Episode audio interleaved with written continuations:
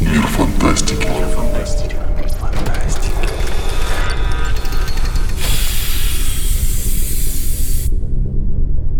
Добрый день, дорогие слушатели, с вами подкаст Мира Фантастики, и мы записываем его с 7 ноября в N7 Day. Мы празднуем годовщину, ну, скорее даже, мы празднуем сам по себе Mass Effect, и мы очень ожидаем, что сегодня все-таки состоится анонс ремастера трилогии.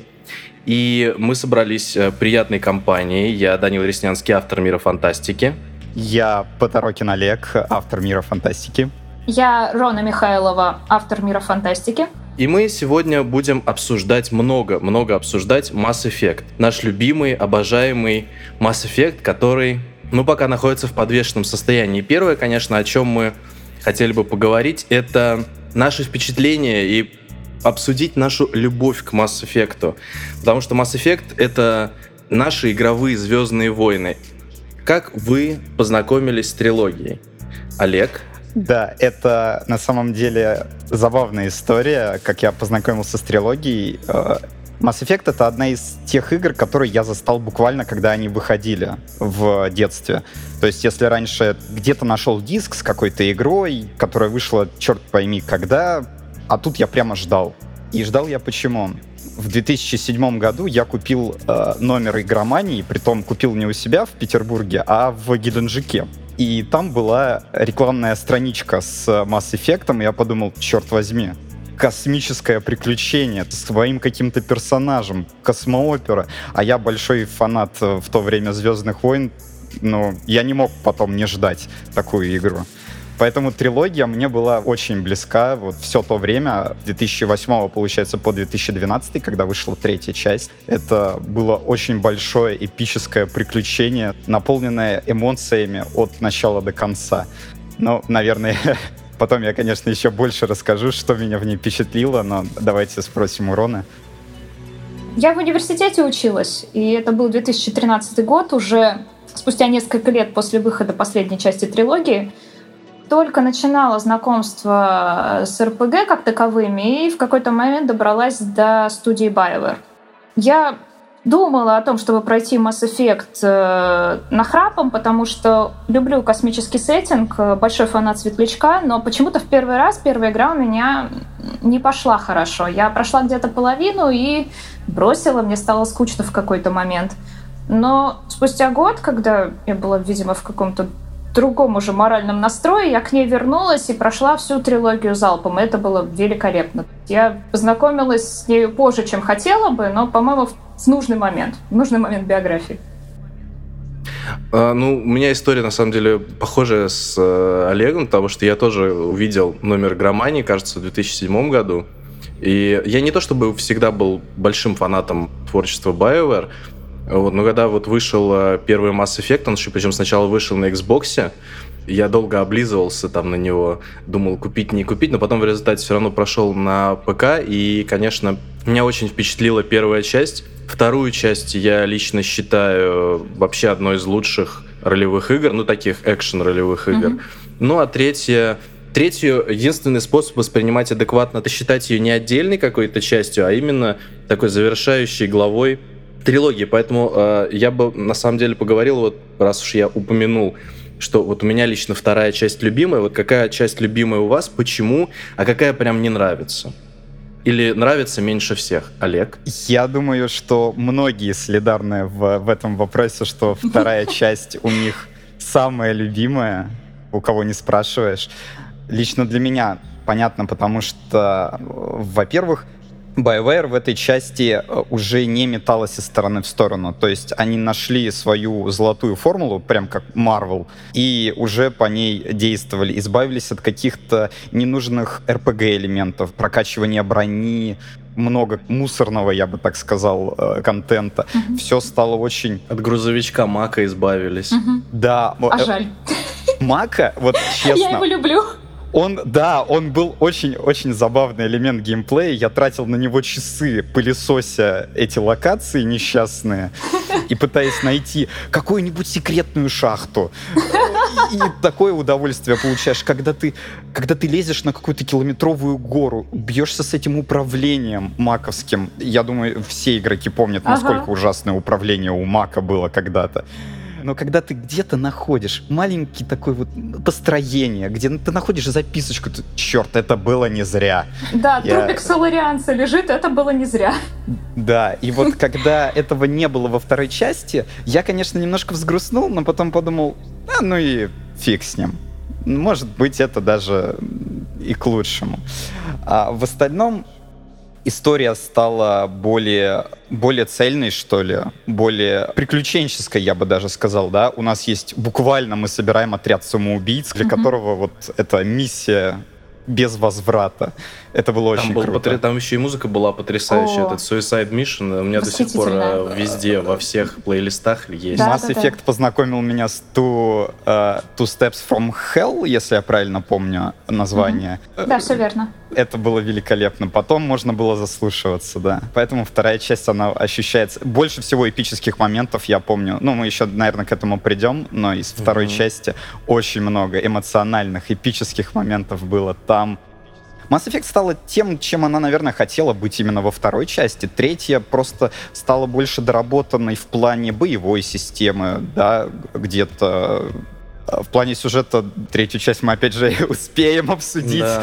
Там много шероховатостей. Но вот мои впечатления о второй части примерно такие. Почему она для меня прям любимая? Рона? Я вас удивлю. Моя любимая часть третья. И При всех огромных достоинствах второй части я нисколько не спорю с тем, что это лучшая игра у BioWare, но действительно среди всех, всей библиотеки BioWare это, скорее всего, самая лучшая. Но третья меня зацепила гораздо сильнее. Она больше мне пришлась по атмосфере. Потому что я никогда в жизни не забуду Ванкувер. Я никогда не забуду музыкальную тему Ванкувера вот с самого начала игры. Я была максимально вовлечена в происходящее и видела, что начинается какая-то серьезная военная драма. И дальше то, что происходит в Ванкувере, то, что происходит на Тессе, на половине, накал, напряжение, мрачность, это все по мне. Я увидела в Ванкувере высаживающихся на землю жнецов, и у меня произошло какое-то уникальное ощущение, уникальное для игрока. У меня случился, скажем так, уникальный игровой опыт. Э, Я ощутила беспомощность. Я никогда раньше не ощущала такого в играх. Я действительно смотрела на этих жнецов и не понимала, как это можно забороть. И этот вопрос меня преследовал всю игру, и он меня поэтому держал, вот просто не отпуская, меня накрепко к ней примагнитило. И несмотря на все шероховатости финала, вот это ощущение, плюс, как уже было сказано, да, доработанный геймплей, отсутствие этого абсолютно муторного сбора ресурсов, что мне не нравилось во второй части, искать эту платину, господи. Третью почему-то я полюбила сильнее всех. По крайней мере, вторую я прохожу с огромным интересом, она классная, но в третьей никогда не могу сдержать слез. Она меня пробивает до самого сердца. Ну, там было очень еще тоже вот этот момент, я вспомнил, да. ам, сначала вот с высадкой вот этой, где жнецы жарят землю Да. буквально в прямом смысле. Там еще, ну, можно говорить о том, что это вот такая голливудщина, но там музыка Клинта Мансела, такая драматическая, пианино, Да, да, которая... да. И там вот эти еще флешбеки с этим с мальчиком, которые всю жизнь, ну, там всю, всю, всю игру на протяжении там нескольких месяцев мучают. Да, сопровождать Шепарда. Шепарда во снах. И это очень сильно. Это на самом деле сильно. Но при том, что еще третья часть, она уже визуально и технически, она от второй части отстала. То есть вторая часть была, почему она еще прям мне лично так сильно запомнилась, она была игрой своего года. Мгм. Третья часть немножко уже устарела визуально. Там были анимации, которые, по которых мы тоже, может быть, поговорим, говоря о следующей игре серии. Э, Там же были подешевле как-то сделано антураж. Там не было такого вот вау-эффекта, то есть ты высаживаешься, например, в новой зоне какой-то или выходишь на какую-то арену, да, боевую, и ты думаешь, ой, дешевенько как-то сделали.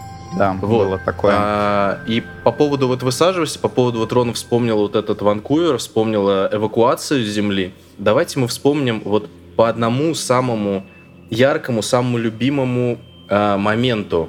А, Можно по нескольким из каждой э, вот части игры. Мгм. Олег. А, вот тут сразу мне вспоминается вторая часть и ее эпическое начало, да, смерть Шепарда. Это был реально шок, Шок. для Шок. игроков. Да. Главного героя убивают в начале игры. И хоть ты понимаешь, что, а, ну, в Такого не смысле, может быть. как, как это, а за кого я играть-то буду? И когда вот его тело улетает во тьму, да, вот планеты, и появляется надпись Mass Effect 2. Но это не тот момент, о котором я хочу рассказать. Ага. Начало действительно у Mass Effect 2, оно эпическое, но когда, вот, можно сказать, в самом конце пролога ты приходишь в ангар, и э, тебе показывают Нормандию Новую 2, Нормандию. вот тогда у тебя сердце сжимается, и ты, Да. боже, это великолепно. Я буквально сегодня пересматривал этот момент э, перед подкастом, и у меня аж слезы на глазах. э, Это э, эмоции через край, появление Нормандии. Вот просто появление космического Как корабля. дом. Большего для сердца не нужно. Да. Вот. Причем там еще было забавно, я же э, переносил сохранение из первой во вторую часть, и я играл за ренегата Шепарда, и когда его восстанавливают, его плохо восстанавливают, и у него там по щекам Шрамы, такие оранжевые да. шрамы. Круто, да. круто. И Да, и глаза, глаза красным светятся. светятся, да. Да, А, круто. Больше всего в первой части, если мы продолжаем про моменты, э, я сейчас уже плохо помню, хотя первую часть я перепроходил больше всего из трилогии, потому что чертова система переноса сохранений, а игра у меня постоянно куда-то, то у меня винда удалится, то ли еще что-то, ну, точнее, файлы сохранения у меня куда-нибудь улетят.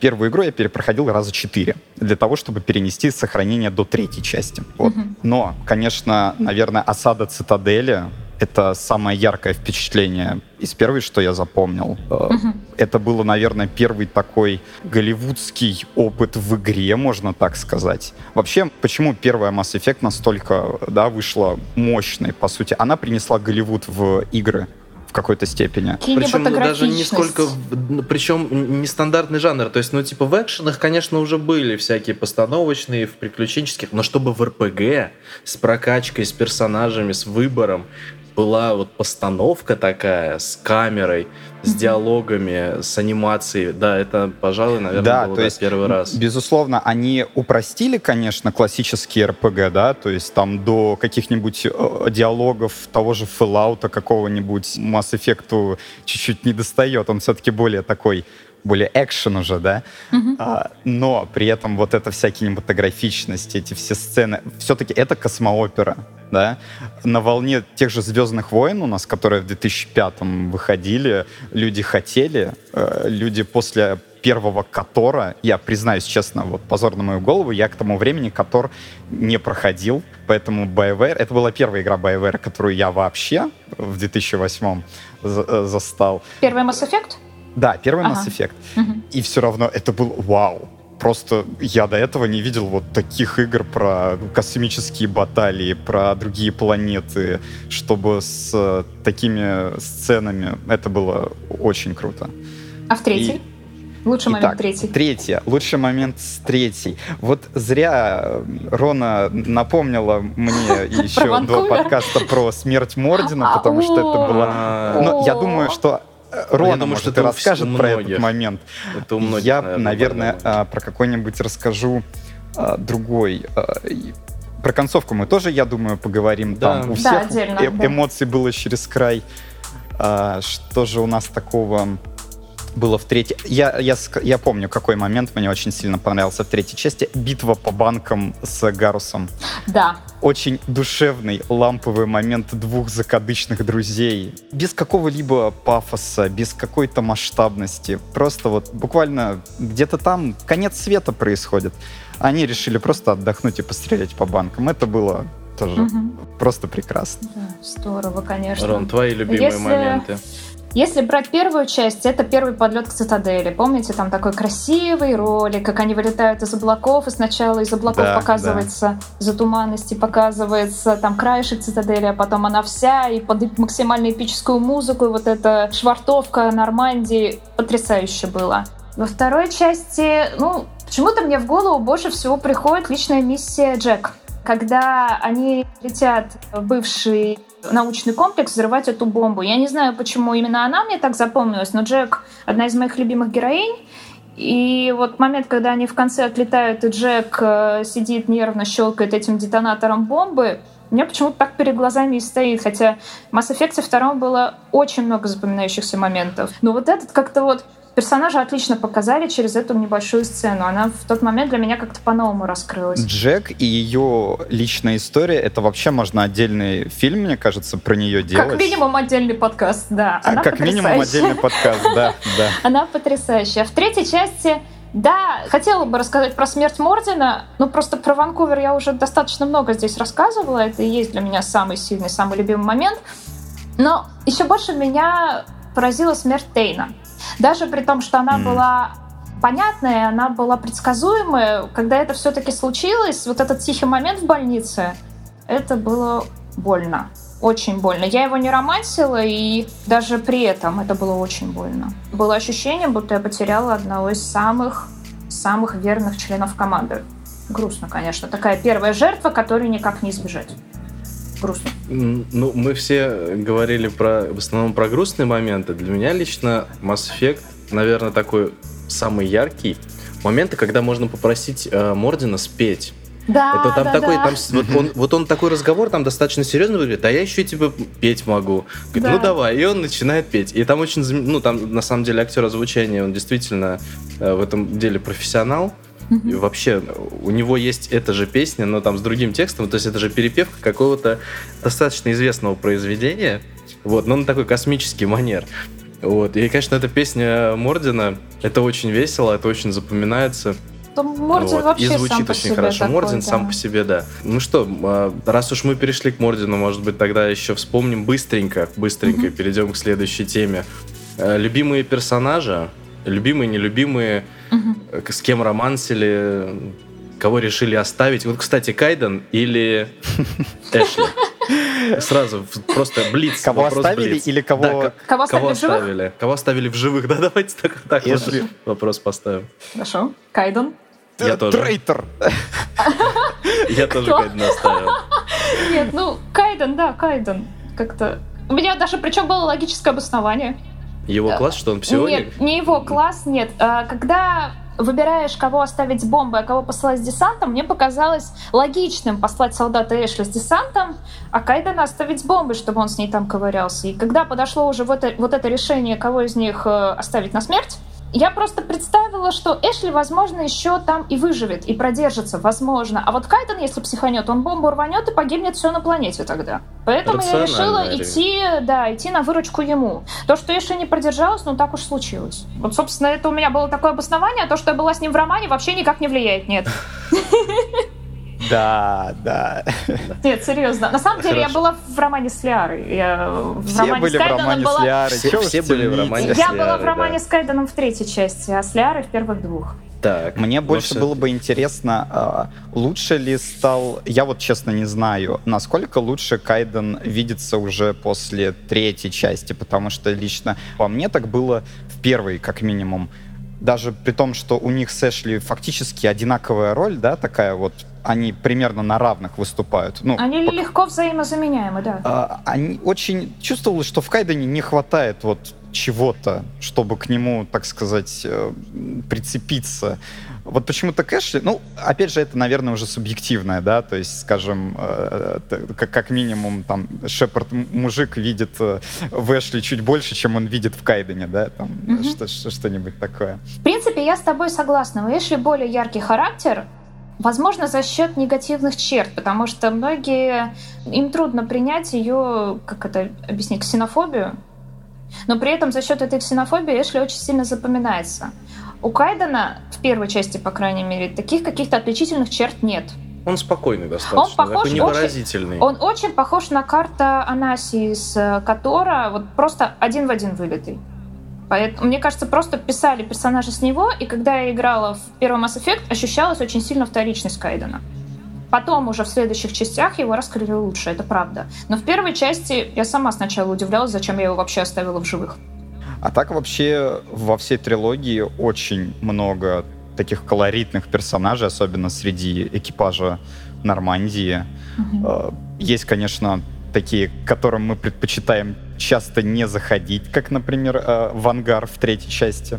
Там, А я не помню имя Джей? нашего. Джеймс Вега? Я Джеймс помню, Вега это был- темнокожий э, Качок. солдат. А, Да, а качок, нет. а нет, кто это был водителем? Темнокожий солдат это Джейкоб из второй части. Джейкоб. А, да, Джейкоб был с второй Да. части. Ну вот, кстати, что Джейкоб, что Вега, они э, вот среди всех, они такие были самые слабенькие, можно так сказать, Ну, потому не- что... С одной стороны, да, с другой стороны, у Джеймса Веги была к тому моменту предыстория, по-моему, да. из книг, да. А, Поэтому... да, у а у Веги Джейкоба ее не было- было. У Веги было так-то еще аниме, которое А, вышло аниме, после. да. Аниме. Парагон Lost, во. Я Да, да, вспомнил. да, да, да. Ну, в общем и целом, а так, э, конечно, Гарус, наверное. Никто не скажет, что Гарус это там, нелюбимый персонаж, это наш лучший, наш брат по, по Гарус оружию. Бро. Бро, да. лучший калибровщик в галактике. Как сказать, ни одна женщина недостойна э, ну, тех почестей, которых достоин Гарус. Для меня лично, наверное, топ-2. Ну, про Мордина мы уже много сказали. У меня это Во-первых, топ-1, это- да. Да, да. Мордин Ну, ну, топ-1. то есть он по, он по умолчанию где-то выше всех находящихся, да. Во-первых, Рекса почему-то никто не вспомнил, Урднота. Ну, Рекс Э, хорош. Рекс- Рекс, он Рекс хорош, отличный, он, он, он крутой. При том, что он вроде бы из расы ну, таких не особо умных, по сравнению с остальными Кроганами, Совсем не дурак. Вот, вот, вот умудренный опытом, видимо, и тем, что он сражался в, в десятках и сотнях боев, это как-то его закалило не только физически, потому что он здоровенный, он Мгм. просто здоровенный, но он еще и эм, Продуман. иногда такие вот меткие очень фразы говорит, которые можно и посмеяться, с другой стороны задуматься. Мгм. Ну и э, почему-то, ну не знаю, далеко не все вспоминают парочку э, мама и А дочь. Самара и... Самара Моринт. и Моринт, Моринт, да. да. Вот они, у них э, грустные трагические истории достаточно.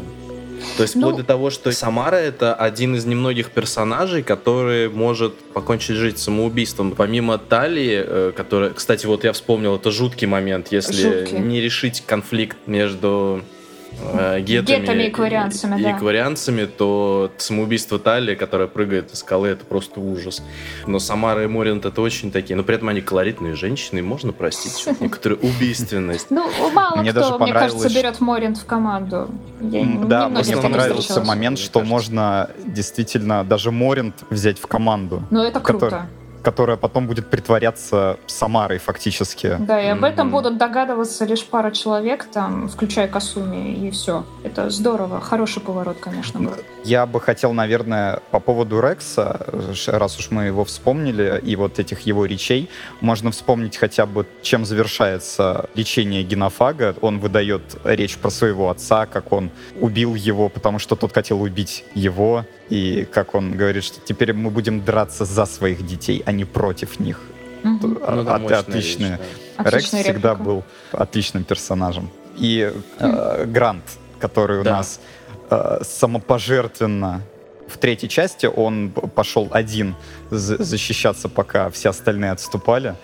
И это сцена, которую мы можем не получить, если Грант погибнет э, Мгм. до этих событий. Мгм. Поэтому тоже вот тяжело вот так вспомнить На самом деле который- можно, А, ну. мы можем сидеть очень долго вспоминать. Вспомните Сузи, э, которая и Нормандии вписали в, в робота-тело такое э, откровенно сексуализированную же- робота-женщины. Э, Вспомните Миранду.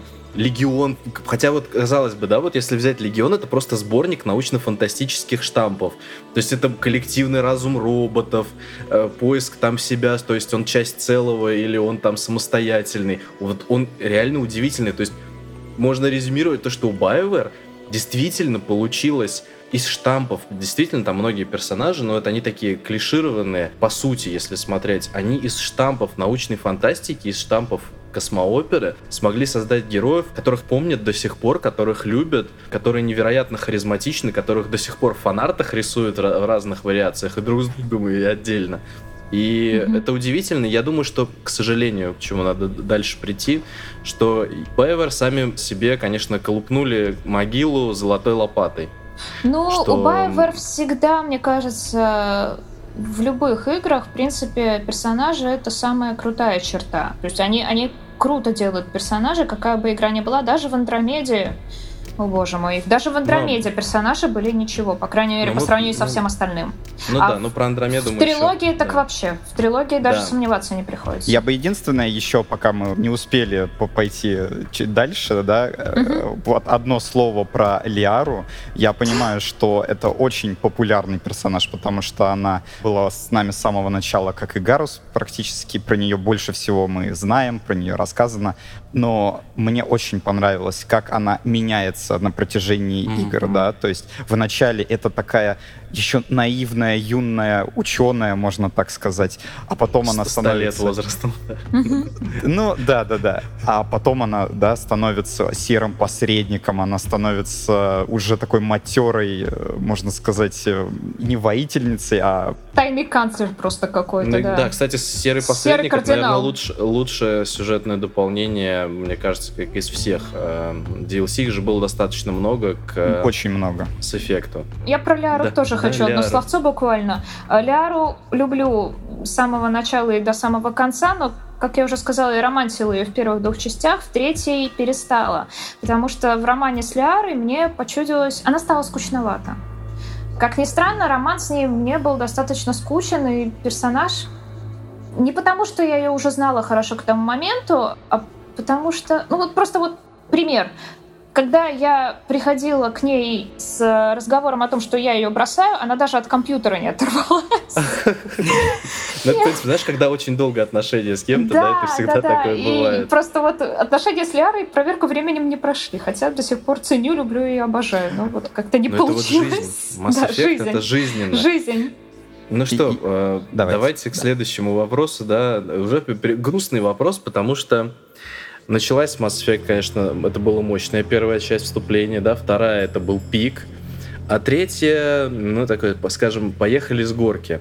И Мгм. вот э, мы поговорим сейчас про светофор знаменитый. Ну, конечно, это же тоже тема. э, Давайте до светофора. Я, я бы вообще немножко третью часть чуть больше Самого Да, в расписал. общем, начала. короче говоря, Да. что случилось с третьей частью Mass Effect? Вот ваши, Во-первых, ваши ощущения и мнения. Третья часть, вот, хоть уже мы успели там в начале немножечко Рона успела рассказать, Мгм. а, но она ощущалась, вот прям действительно ощущалась сделанной в попыхах на самом деле. И, насколько мы знаем, она действительно делалась в попыхах. Между второй и третьей частью времени у разработчиков было вот там Немного. буквально мизер.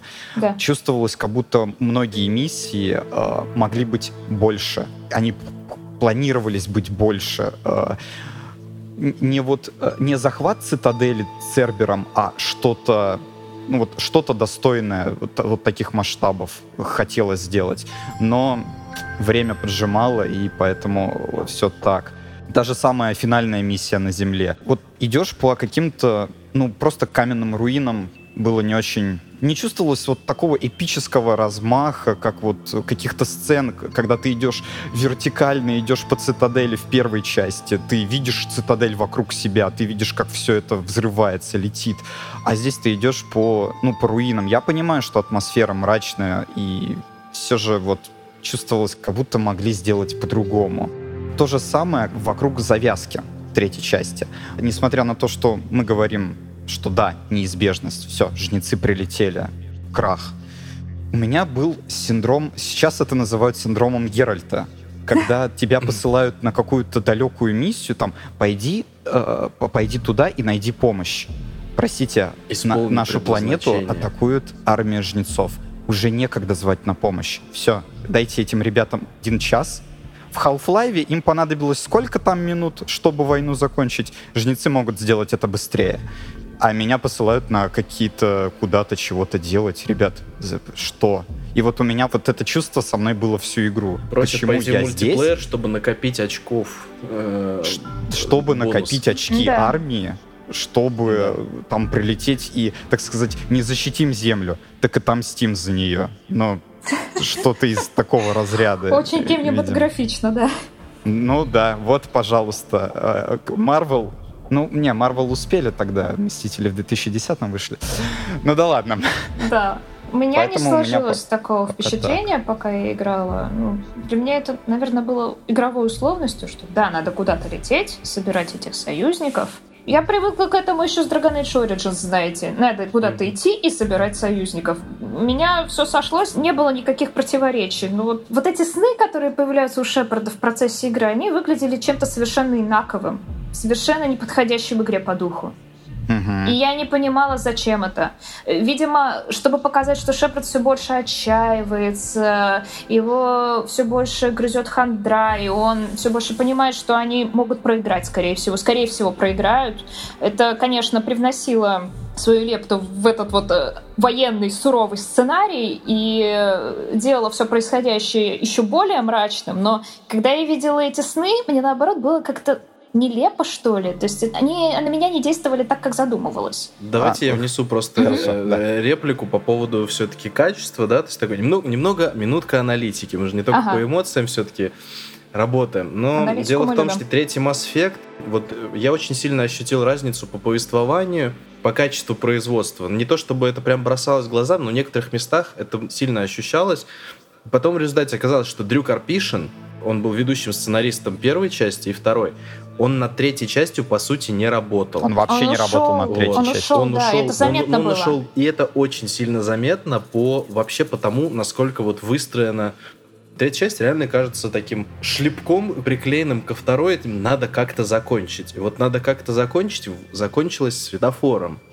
Ну, буквально ушел главный создатель всего этого лора, скажем так, и не сказал, чем он планировал закончить. И сценаристы, которые остались вместо него, они были немножко в шоке. Им пришлось что-то придумывать к чужому сюжету. Это, конечно, ну, это тяжело. У них даже черновиков Мартина не было. Вот именно. Настолько все было грустно. Вот именно. То есть никаких черновиков, просто я даю вам незаконченный сюжет, заканчивайте как хотите. Учитывая, что Карпишин, по идее, когда создавал еще первую часть, сюжет для первой части, он же имел в голове какие-то задумки для третьей, как все это должно закончиться. Ну, мне кажется, любой нормальный автор так делает. Когда э, создает общую завязку, хотя бы приблизительно понимает, какой будет развязка. А тут ребята вообще не понимали, к чему все это идет. И, конечно, поэтому сюжет третьей части выглядит э, как будто куском совершенно другого произведения. Ну вот мы можем вернуться даже на секундочку к этому самому мальчику, а, потому что он все-таки появляется чуть раньше, чем концовка игры, да. Мгм. Многие думают, что, ну, точнее, как думают, игра сама тебе дает такой вывод, что мальчик это это чувство вины Шепарда за что он подвел человечество, он подвел, что он проиграл эту битву. Ну, как Я- минимум я за просто- землю, да. Да, я просто всегда не понимал, почему именно этот пацан.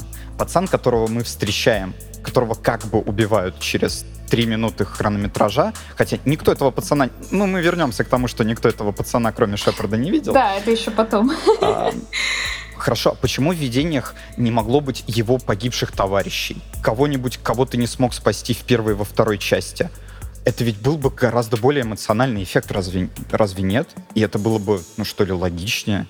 Потому что на какие жертвы пришлось пойти ради даже не победы, а только отсрочки?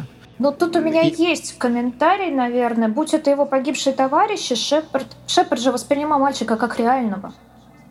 Он не понимал, что это, ну, что он его не видит, что он думал, что это настоящий какой-то ребенок. А будь это его погибшие товарищи, было бы странно, наверное. Не, ну я имею в виду во снах. Ну, даже, даже не, не берем сны. Ну, при- ну, это надо, да, это надо сейчас к теории В индоктринации общем, сразу возвращаемся, переходить. да, да, мы переходим, собственно, так это все медленно приходит к теории индоктринации.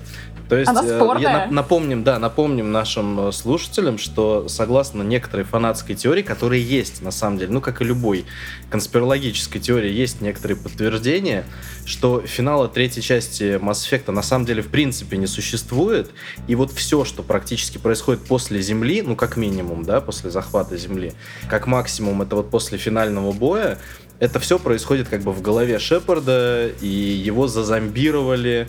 Как, собственно, это мы же знаем, что жнецы умеют контролировать разум живых существ, им это удается прекрасно. Живой пример это Сарен.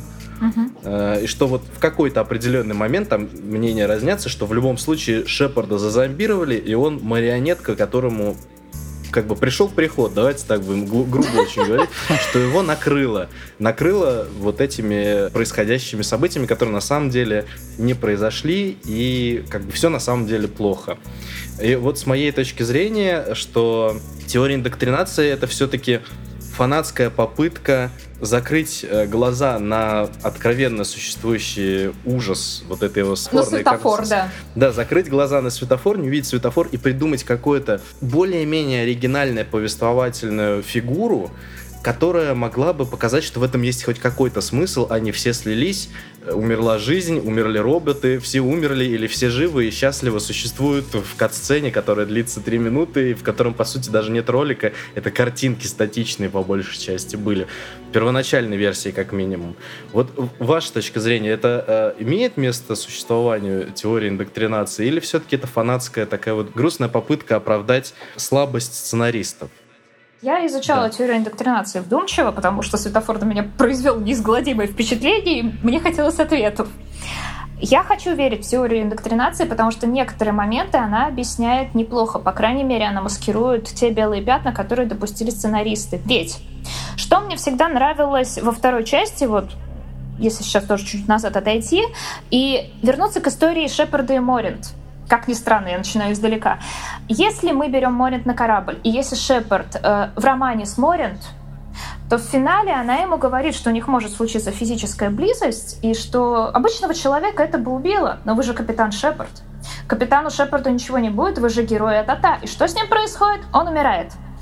Биовар еще во второй части показали, что Шепард на самом деле он не, не сверхчеловек, он не терминатор, он не божество воплоти, он в принципе обычный человек, даже со всеми этими имплантами, он обычный человек. И исходя из этого вопрос, как он мог так долго сопротивляться индоктринации, влиянию жнецов, не нося шапочки из фольги.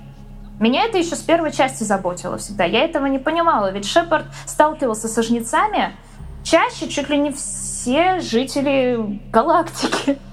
Поэтому, когда я узнала про теорию индоктринации, что она плавно объясняет, что Шепард постепенно подошел к той точке, когда одурманивание начало действовать и на него, и э, мягко сводить его с ума, так что жертва сама этого не понимает. Э, галлюцинации, головные боли, странные сны, все это описывалось. Раньше еще Карпишином в первой и во второй частях все эти симптомы описывались.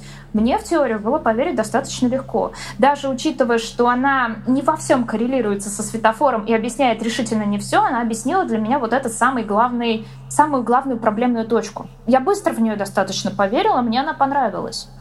Хотя, конечно, я не думаю, что сценаристы держали ее в уме. Это просто фанатская теория, но Черт побери, я бы хотела концовку, учитывающую теорию индоктринации. Было бы круто, если бы фанаты замутили что-то такое. Теория вот. индоктринации — это вообще для меня до сих пор, наверное, это какой-то феномен игровой. Это такая масштабная теория хоть и фанатская, которая пронизывает не одну, она пронизывает три игры разом, э, да, с таким большим периодом времени в нее так легко поверить. Столько в доказательств. да, в нее Она очень стройно укладываются масштабная. многие факты. В том-то и а, дело. Ты находишь подтверждение в первой, во второй частях. Ты видишь, как те, буквально там королева Рахни описывает, как жнецы тебе э, в голову вторгаются. И в третьей части ты видишь вот эти сны, которые да буквально по словам этой королевы описаны. Да. И думаешь, ну так это ж все. Привет, да. Шепард, все, кукухой поехал. Да. И иначе это... у меня объяснений нет. Мы Этот как бы мальчик, еще... опять же. Да. Вообще, обычно мы предполагаем, что при создании любого произведения, будь то там кино, игра, ничего не делается обычно просто так. Все делается в угоду чему-то будь то сюжет, геймплей и так далее. Почему вот появляются такие детали, которые играют на руку именно фанатской теории, а не сценарию самих BioWare. Я не спорю, что у сценаристов была задача в финал игры навернуть там столько эпика и пафоса, чтобы человек захлебнулся. И неважно, сколько там уже будет сюжетных дырок. Но как можно объяснить то, что все эти сюжетные дырки, они используются, чтобы связать настолько элегантную угу. теорию заговора, что РЕН-ТВ поперхнулась. Буквально. Более, да. более того, в конце третьей части, что меня поразило еще, вот все, что происходит в Лондоне и далее в Цитадели, ну, то есть на, вместе стыка Цитадели и Горна. Что меня поразило до этого, ни в третьей части, ни тем более в предыдущих не было больших масштабных ляпов. То есть были ляпы небольшие, но вот такие, что прям в глаза тебе кололи и кричали, что так не может быть, такого не было. И тут, извините, у нас Шепард дышит в космосе. как до такого можно дойти, ты сидишь и не понимаешь.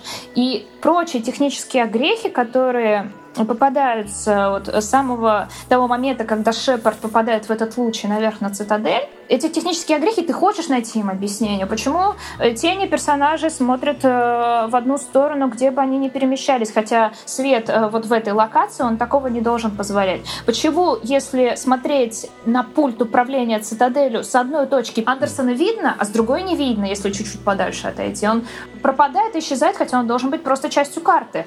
Как Андерсон как оказался на месте раньше, если они бежали одновременно? Как он как? туда попал? Да. Э, почему, опять же, когда Шепард падает в обморок и потом э, приходит медленно в себя, по рации ему объявляют, что все войска отступают. Хотя до этого четкий был недвусмысленный приказ, повторенный дважды, что отступать некуда. Уже ну все, да. это последний рубеж, отступ... не, не отступаем ни при каких обстоятельствах. Ну и плюс, опять же, этот мальчик, с которыми были связаны несколько технических ляпов еще в Ванкувере. Когда он проходил сквозь запертые двери, когда он появлялся там, где его не должно быть. История о том, как баги становятся фичами. Вот, вот да. и, это и непонятно, что и есть. непонятно, баги это или нет. Да, и в, в общем в результате получается так, что это уникальный случай, когда фанаты проделали за сценаристов очень большую работу. И выдали даже на блюдечке. Игре престолов и не снилось. И они объяснили, в общем, все страны, ну, большинство странностей, происходящих в игре, достаточно правдоподобно. Мне кажется, что среди э, разработчиков, по крайней мере, в сценарном кругу, скажем так, может быть не сама теория индоктринации, но какие-то ее части имели место быть. Потому что некоторые детали даже нельзя сказать, что ну, здесь разработчикам было тупо лень, и они просто оставили как есть и забили. Мне кажется, были какие-то планы. Ну, знаете, как это бывает в гейм-индустрии. Mm-hmm. Что-то всегда пошло не так. Где-то пришлось э, переделывать, где-то обрезать. Обязательно вырезать. Что-то куда-то. Да. И в итоге мы получили, что имеем. Но все еще, да, это да. огромное количество деталей, которое люди взяли, соединили, и сейчас вы можете пойти на YouTube, посмотреть несколько многочасовых буквально Разбор, документальных да. фильмов да, про то, да. как должен был заканчиваться Mass Effect 3. Кстати, DLC были к нему тоже очень даже порядочные. К сожалению, но, но, к сожалению, они не закрыли вопросы, да. Там же после того, как фанаты встали толпой, они сказали, что BioWare сказали, что они дополнят концовку. Я играл в оригинал, то есть когда вот только-только Я играла вышла, в дополненную концовку и в оригинал вот, тоже. Вот Но я видел дополненную концовку. Вот в чем в чем разница? Я до сих пор не знаю. Там там хоть что-то разжевали, нет? А, скорее добавили новых загадок новых вопросов. И, как ни странно, эти некоторые эти моменты из новой концовки, они, они опять же уложились в теорию доктринации. Они ее только подтвердили, но далеко не все. Самым значимым отличием была четвертая концовка. Которая... которая плохо. Которая совсем, которая совсем, совсем плохо. плохо, но наиболее логично, на мой взгляд когда э, Шепард либо выстреливает вот в этого катализатора, этого мальчика-предвестника, кем бы он ни был, ладно, он в него либо выстреливает, либо просто отказывается от выбора. И мальчик голосом предвестника говорит ему, так, ну, да будет так. И после этого жнецы пожинают все, что видят, и начинается новый цикл. В финале голографическая проекция Лиары рассказывает, что э, вот, вот так произошло. Потомки, пожалуйста, не допустите наших ошибок. На самом деле концовка сильная. Да, наверное. Я рада, что она существует. Надо... Угу. Да. Ну, э, на самом деле, BioWare э, тут же очень здорово, что столкнулась, э, да, прежде чем перейдем к следующей части Mass Effect, спин будем его называть спин Mass Effect. То, что нельзя называть, да. То, что нельзя называть. Столкнулась э, две истории. То есть, с одной стороны, по правилам э, сказочным, научно-фантастическим космооперы, герой должен победить. То есть он должен превозмочь, ну не обязательно, но вот как бы по канонам это должно быть положительный исход. Ну, например, это Звездные войны, где рано или поздно все равно все-таки кончалось хорошо.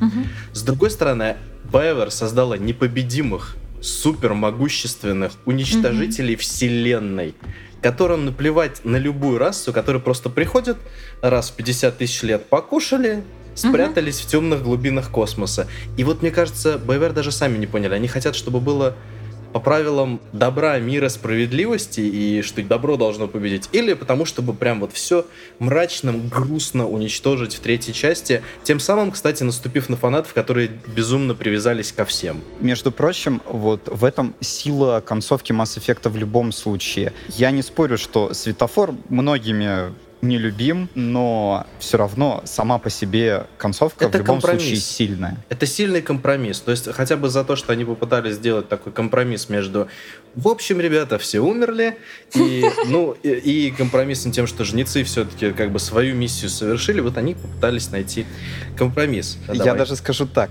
а, Почему вот а, концовка третьей части, лично для меня, она вот какой-то уникальный эффект имела, потому что сошлось два фактора. Это сама по себе вот сомнительность всего происходящего, э, так скажем, за мародером Шилдзом. Ох. А, Вечная ему память, между прочим. И а, эмоциональная привязка ко всем персонажам, ко- от которых тебя отрывают.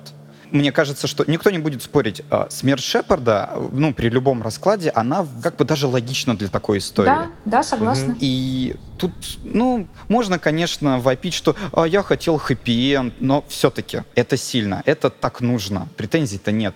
Но тебя отрывают от персонажа, к которому ты так привязался, от всех остальных персонажей. И вот это эмоция... э, Я не говорю, что это плохо, но это очень Тяжело. сильно действует на эмоции. И когда это смешивается вот с, э, опять же, сомнительностью э, светофора, происходит, э, ну, в общем и целом, после концовки игры я две недели смотрел в потолок и размышлял в такой легкой депрессии, а на носу было ЕГЭ.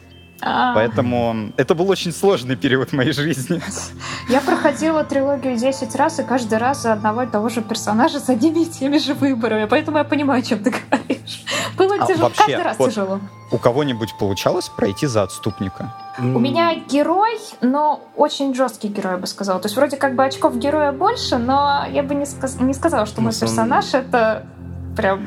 Я считал своей, всегда своей слабостью то, что я не могу. Я пытался пройти первую часть, я такой, ну я же уже три раза прошел за героя. Надо теперь за отступника это пройти.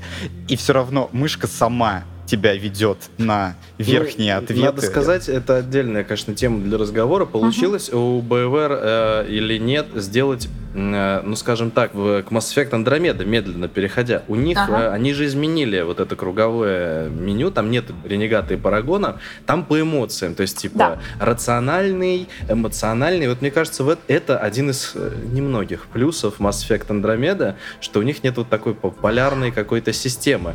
И, наверное, конечно, ренегаты в Mass Effect местами это здорово, ну, типа такой хамоватый, провадистый, который там может кулаком репортеру там по лицу ударить.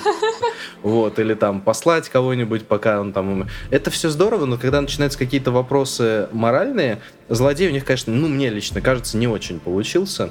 В Андромеде? В оригинальной трилогии. Мы ну, то есть, возможно, про- опции А. ренегата, да, опции подумала- отступника получились не очень. Я да. подумала, По- ты про Гла- антагонистов. Главный антагонист Mass Effect Andromeda это, да, Не Это лицо. Не чокаясь. Ну, так все-таки, кстати, раз уж мы перешли так э, витиеватым способом к Андромеде, Да. мнение Mass Effect Andromeda это все-таки прям плохо или ну сойдет? Давайте я с себя начну, раз уж так. Э, Мне кажется, что Mass Effect Andromeda это неплохая sci-fi экшен RPG, но это отвратительный Mass Effect. Это не Mass Effect. Я, я хочу, чтобы вот если отре- отрезать слова Mass Effect сначала и сделать эту игру просто Андромеда, окей. Если назвать это Андромеда в скобках Mass Effect э, тоже можно, в общем Более-менее сойдет. более-менее сойдет. Но все-таки, вот ваше мнение по поводу Mass Effect Andromeda. Давайте начнем с Рона. Я прошла ее целиком. И я скажу так, началась она за упокой, закончилась за здравие, в моем понимании. Потому что с самого начала она мне задала тон, которого я не хотела.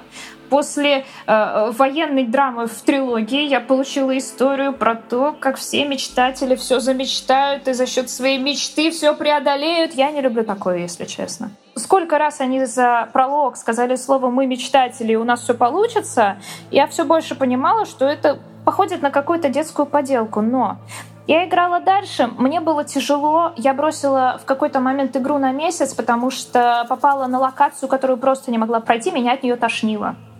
Это локация Хаварл, планета Хаварл, я ее ненавижу, я считаю ее одним из самых худших примеров level дизайна, которые я видела в жизни вообще. Мне было очень на ней тяжело. Я не помню, как я вообще смогла вернуться к игре. Только за счет того, что мне понравился протагонист, это, конечно, не Шепард, но если рассматривать в отрыве от трилогии, это неплохой протагонист. Да, у него нет вот этого дуализма героя-отступника, ему можно более гибкий задавать характер. Его характер записывается автоматически во внутриигровом кодексе. И, кстати, это все довольно интересно читать читать э, то, каким у вас в итоге ваш райдер получается.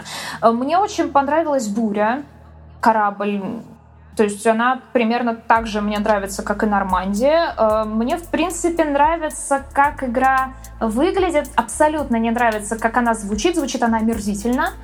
В ней хорошая да. боевка, в ней неплохой вертикальный геймплей. То есть вот тут я думала, они накосячат, не накосячили. И геймплей с джетпаком тут ничего. Но э, даже при том, что сам конфликт яйца выеденного не стоил, и антагонист не понравился мне категорически, Ребята, когда ты в конце пролетаешь к этой искусственной планете Меридиан, ты влетаешь вот в нее и видишь, какая она внутри, у меня восхищенный вздох вырвался. Это было потрясающе.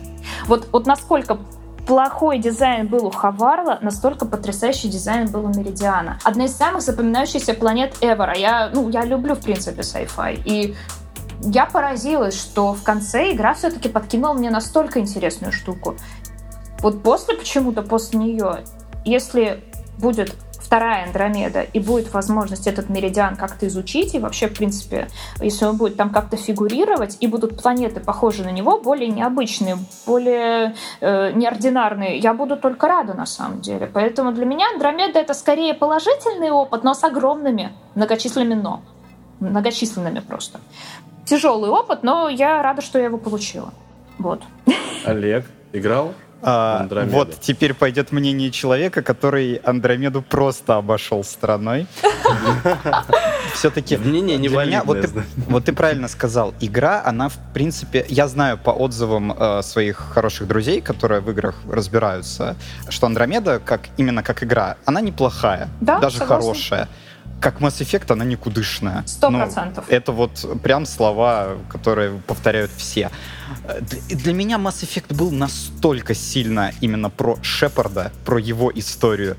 И если бы я увидел в Андромеде что-то, ну, по крайней мере, когда показывали какие-то трейлеры, промо-материалы, э, если бы я увидел нечто вот действительно новое, они же прилетели, черт возьми, в другую галактику. Это тебе не не, не в магазин сходить, это mm-hmm. другая галактика.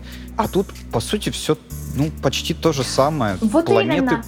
Да. Планеты похожие, расы похожие, просто немножечко так, другие. Ну, понимаешь, ну, чуть-чуть. Э, на, извини, что перебила, да. но на, вот э, на моменте промо-роликов я поняла, что эта игра не про войну, а больше про исследование. Меня это, в принципе, устроило. Я понимала, что новая галактика — это что-то совершенно иное и будет, скорее всего, круто. Но исследование свелось к тому, что мы просто бегаем со сканером, все уже исследовано до нас, враги бегают с околоземными типами пистолетов, а иногда даже просто с земными какими-то пушками, которые были у Шепарда. Они знают наш язык, а потом и... случился еще Хаварл. Да, потом случился еще Хаварл. То есть это было, это был, эта игра не про исследование, какой бы на это упор не делался. Одна деталь, да. одна деталь. Да, давай. Что еще? И снова древняя раса, оставившая позабытые а, да. технологии, которые нам пригодятся. Которые нужно решать судоку, чтобы терраформировать да, планету. Все говорили про Ни это разу судоку. такого не было, пацаны, отвечаю. Ну, серьезно. Вот, это было судоку. очень странно, да. Не, когда я первый раз увидел, что нужно терраформирование запустить, я запустила, кстати, действительно, вот, ну, это же вот эти реликтовые какие-то сооружения, как на Меридиане, mm-hmm. вот и маленькие вот эти хранилища, они прикольно сделаны, они красивые, нарисованы. Они, конечно, вот эти квадратно-синюшно-неоновые, это, ну, не всем, наверное, зайдет, но в целом это сделано впечатляюще. Но когда нужно решать судоку из иероглифов, Mm-hmm. В этом моменте, конечно, я кончился. Но вот на самом деле, мне кажется, что главная проблема Mass Effect Andromeda в том, что она сделана ремесленным очень. То есть давайте вспомним э, вот оригинальные трилогии Mass Effect. Для меня один из главных признаков того, что sci-fi удался и вообще научная фантастика, если там есть какие-то инопланетные расы, они не должны выглядеть как люди. И вот вспомним, какие классные были расы в Mass Effect. Медузы, плавающие в воздухе, эти харлы, которые торговцы. Да, да. А, вот такие здоровые, которые которые говорят низким голосом, и они эмоции им приходится изображать ЛКС, тем, что они да. да, Ага. да. А потом эти... И э, главное, заметь, что при- это при том, что из-за геймплея BioWare надо было делать множество раз похожими структурно на человека, чтобы они могли держать оружие и Мгм. ходить вместе с Вот, Шепардом. ну, да, потом э, вот эти вот э, маленькие человечки в аммиачном костюме, да, они похожи на людей, но у них у всех, причем они всем придумали свою культуру, хотя некоторые появлялись на 10 минут в кадре. Культура, Они политика, напихали- экономика, все Да, было. политика, это все было в кодексе. Мы прилетаем в другую галактику, и там зеленые люди, зеленые люди с ростками, э, синюшные люди, фиолетовые люди, да что ж такое-то? Ага, Многие еще там- человекоподобные. А еще там Азари все похожи одна на одну, как две капли воды. Вот это меня убило в край. Нет ни Между- одной Азари, кроме вот то, что у тебя в команде. Нет, нет ни Азу- Кстати, одной вот Азари, которая бы Биби- отличалась. Биби Пелисария, она, кстати, меня очень раздражала поначалу. Полная противоположность Лиары. Она Да. такая супер жизнерадостная, супер дурашливая. Я бы даже сказал, что она придурочная. Но в какой-то момент она мне даже начала нравиться. Э, Нет, К вот слову к о том, что к чему нет претензий, ничего. так это к команде, да. Команде претензий, в принципе, нет. Понравились. Вот, спутники сделаны ничего, у них даже были клевые личные квесты. Квесты. Квесты, личные квесты. Вот, по моему мнению, Квест личные Лема квесты... потрясающий. Да, да. Да. Вот вообще личные квесты, э, вот Mass Effect Andromeda, это вот тот момент, когда я почувствовал, ненадолго, ну вот, вау, это все-таки Mass Effect. В каком-то месте это настоящий Mass Effect. Мне даже показалось, историей. что это Mass Effect 2. Да, это Но, к это сожалению, все остальное время, да. В общем, на самом деле, было бы неплохо, если была Андромеда вторая, но учитывая, что отменили потенциальный DLC с Ковчегом, который отстал, Кварианским, да. да, который мы так и не увидели, скорее всего, мы и Андромеду вторую не увидим. А что же мы увидим? Вот очень надеемся, что мы увидим ремастер или ремейк. Ну, на ремейк, конечно, не надеемся. Мне кажется, это но- уже подтвержденная информация. Нет, Ну, не ремейк точно, но ремастер. Ремастер, Ремастер, скорее. оригинальной трилогии. Вот что вы ждете? Ждете ли? И какие эмоции по поводу того, что произойдет? Или не произойдет? Ну, давайте будем считать, что произойдет. Будем считать, что произойдет. Окей, начинай. Обещает сегодня в 8 вечера панель с актерами, оригинальным кастом озвучки трилогии. Я надеюсь, что все-таки, да, эту новость выкатят. Было бы, конечно, круто, будь это не просто анонс, а сразу же и продажа, как у Electronic Arts в последнее время повелось. Но я все-таки не думаю, что сегодня это случится. Тем не менее, да, будет здорово увидеть переработанную отчасти первую часть, но я бы не хотела, чтобы они трогали слишком многое. По крайней мере, пускай оставят всю сюжетку, пусть улучшат графику, было бы здорово, хотя я не знаю, как сейчас с их текущим движком это будет э, состыковано, учитывая, что у BioWare с движком Frostbite в принципе много проблем. Лишние какие-то локации пусть бы вырезали, я даже смирюсь с тем, если, что вырежут, возможно, вырежут Мако, хотя я люблю Мако. После четвертого прохождения у нас с ним случилась любовь все-таки. Но я жду просто тот же самый Mass Effect, же это те же самые эмоции, просто в более красивой обертке. Так для меня трилогия достаточно идеальна, и не хотелось бы, чтобы в ней ломали то, что не сломано, понимаете? Ну и на современных системах. Дайте мне Да. трилогию на PlayStation 4, я буду очень довольна. Ну, мне кажется, что ремастер и предназначен, чтобы он... Его можно было взять, всю трилогию, пройти на современных системах, Было бы чуть, по, чуть получше разрешение, где-то, может быть, какой-то переозвук, дерзко, но может быть. Чтобы все DLC были, естественно, вшиты. Да, конечно, Да, сразу, DLC. потому что в Origin, пока их соберешь, с ума сойдешь. Чуть-чуть отвлекусь, это было даже где-то странные решения касательно этих DLC, а, особенно в третьей части, когда, простите, Левиафан и Ярик Явик. буквально неот- неотъемлемые части, мне кажется, истории, простите, да, а они в DLC. Без DLC ты их не получишь. ну. В тот же год то же самое произошло с Dragon Age 2. Вырезали точно так же сюжетного персонажа, как Явика, и продали ну, продали отдельно за деньги, хотя он предполагался быть частью сюжета с самого начала. Его просто вырезали ради этого, и это, конечно, это плохо. Это Но очень это, к плохо. слову, о э, спешке в разработке третьего Mass Effect. Спешки и жадности, я бы скорее ну, даже сказал. да, возможно, даже Ну, так. потому Кстати, что же да. Да. простите, вы же вспомните, что, например, Dead Space умер примерно точно так же. Electronic Arts сказали, подождите, как сингловая игра, там должен быть кооператив и мультиплеер. И в результате Visceral Games в конце концов погибли. В Ну общем-то, да. во-первых, Dead Space 3 провалился, а потому что в него напихали микротранзакции, DLC и кооператив пришили ненужный. Мне кажется, в некотором роде и с Mass Effect людей заставили делать мультиплеер, вырезать какие-то вещи в то время, когда они могли бы работать, не знаю, над квестами, или над новыми планетами, или над сценарием. Ну, Electronic Arts, по-моему, не бывает э, как-то либо одинаково хорошо, либо одинаково плохо, потому что Mass Effect 3 и Dragon Age 2 вышли в одном году. И вот если с Mass Effect 3 видно, что Electronic Arts подгоняла, и ребята очень с нею спешили, и много чего не доделано, то Dragon Age 2 вообще иная ситуация. Ее не должно было быть. Ее BioWare не планировали. Electronic Arts сказали, чтобы они ее сделали очень быстро на коленке тяп за полтора годика. И несмотря на все огрехи в этой игре, сейчас очень много игроков, которые ее в итоге полюбили.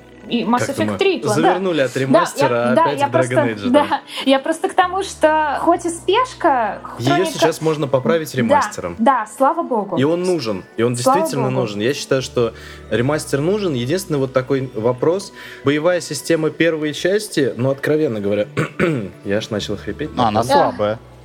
Что, Тут, тут без Э, приукрас. Что боевая система первой части сейчас уже совсем не актуальна, и даже если навешивать графон как бы на первую часть, она, мне кажется, современного игроку не вывезет. И мне кажется логичным, что было бы здорово, если бы они сделали трилогию все-таки на основе механик второй и третьей части Mass Было бы очень круто. Э, И, Но это на соответственно, уровне, я бы в сказал, на идеале- уровне мечты. в идеале, но- чтобы это была, да. в идеале, чтобы это была не вот три части, которые, условно говоря, запускались отдельно, но это уже из раздела, конечно, предельных мечтаний, чтобы это была одна игра, состоящая из трех больших условных глав, то есть с титрами там, э, с заголовками и что-то, то есть или И, для меня это потребляющая ощущение всего от- 200 гигабайт вашего свободного места Ну да, да, да. Ну, все это вместе будет, да, на 75 часов должна быть трилогия. В принципе, размер вполне нормальный, да.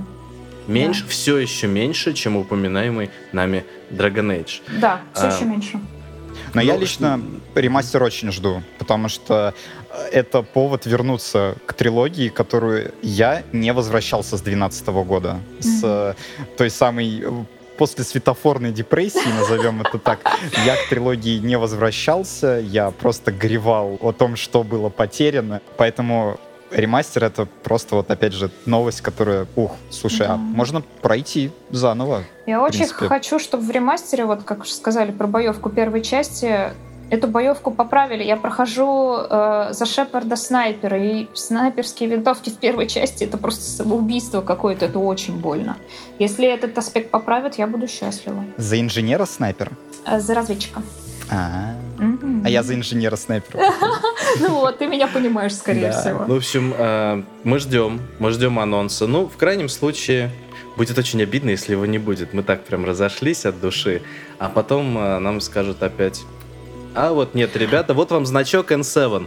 Ага. Э, ну Мы ладно. объявляем очередной конкурс. Типа Мы объявляем того, очередной конкурс цифровой, как да. в прошлом году. Ну, в общем, очень надеемся, что все-таки, во-первых, ремастер выйдет, во-вторых, он будет неплохим, и третье, самое главное, что вселенная Mass Effect будет жить, будут выходить новые игры, а не только переиздаваться старые. У нас будет Это, это продолжение, сейчас, потому это что сейчас мы скрестили пальцы, да? так скрестили типа, все пальцы а, на Все, всех все, все, что руках и есть. ногах.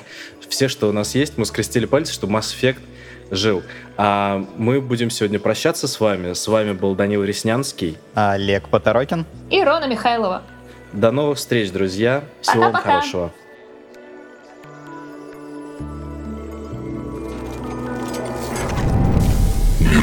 Мир фантастики.